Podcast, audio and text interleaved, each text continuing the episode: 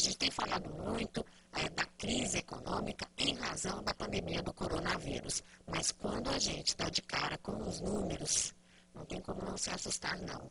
Um levantamento inédito, divulgado nesta quinta-feira pelo IBGE, mostra que do total de 1 milhão e 300 mil empresas que fecharam de forma temporária ou definitivamente na primeira quinzena de junho, 522 mil, ou seja, 39%, encerraram as atividades por causa da pandemia. Isso significa que quatro em cada dez empresas fecharam por não conseguirem suportar o impacto das medidas adotadas para conter a propagação do vírus.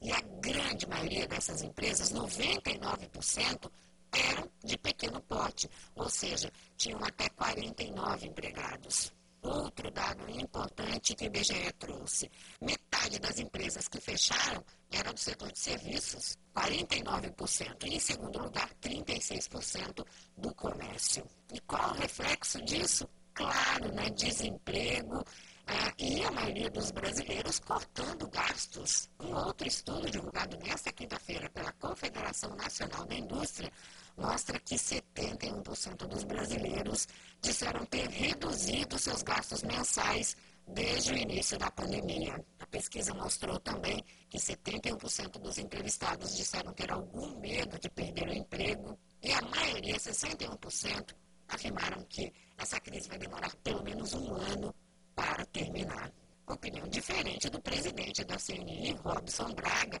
que afirmou que o pior da crise causada pelo novo coronavírus pode ter ficado para trás. Pelo sim, pelo não, quem tem dinheiro consumindo, quem não tem está tentando aí fazer um malabarismo para conseguir sobreviver e tem muito empresário afogado em dívidas, tentando há meses conseguir crédito e só levando não em cada banco que vai. Esse é o quadro, por enquanto, da economia brasileira.